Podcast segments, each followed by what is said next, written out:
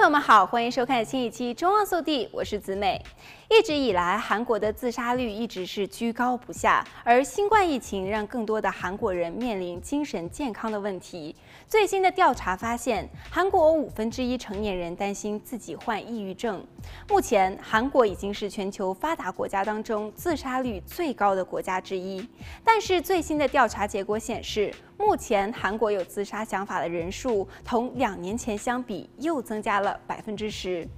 这一最新的数字再次为韩国人的精神健康状况问题敲起了警钟，其中包括少女在内的年轻女性自杀率尤其令人担忧。仅仅在2020年的上半年，就有接近两千名年轻的女性自杀身亡，同之前一年相比上升了百分之七。根据经济合作与发展组织 （OECD） 两年前的数据，韩国每天都有接近四十人自杀，百分之九十五的韩国个人表示他们感到生活有压力，同时还有接近百分之三十的韩国老人有抑郁症状。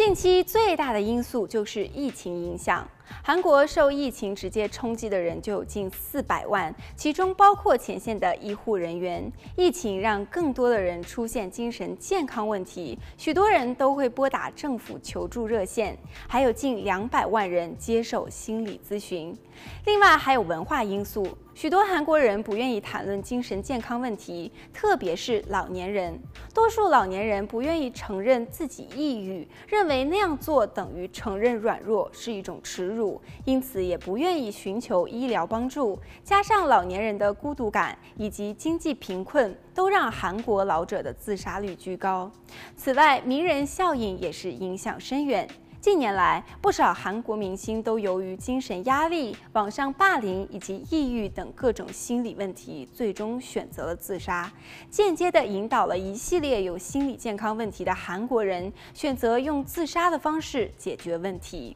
最后就是升学和就业方面的压力。韩国年轻人升学竞争异常激烈，许多学童都参加课外补习班，并且每天复习到半夜。韩国这这些年失业率上升，许多年轻人找不到工作，或是负担不起高额的房租，让一些人看不到出路，走上绝境。在此，中望速递也倡导大家珍爱生命，用理智的方式解决问题。好了，本期节目到这里就结束了，我们下期再见。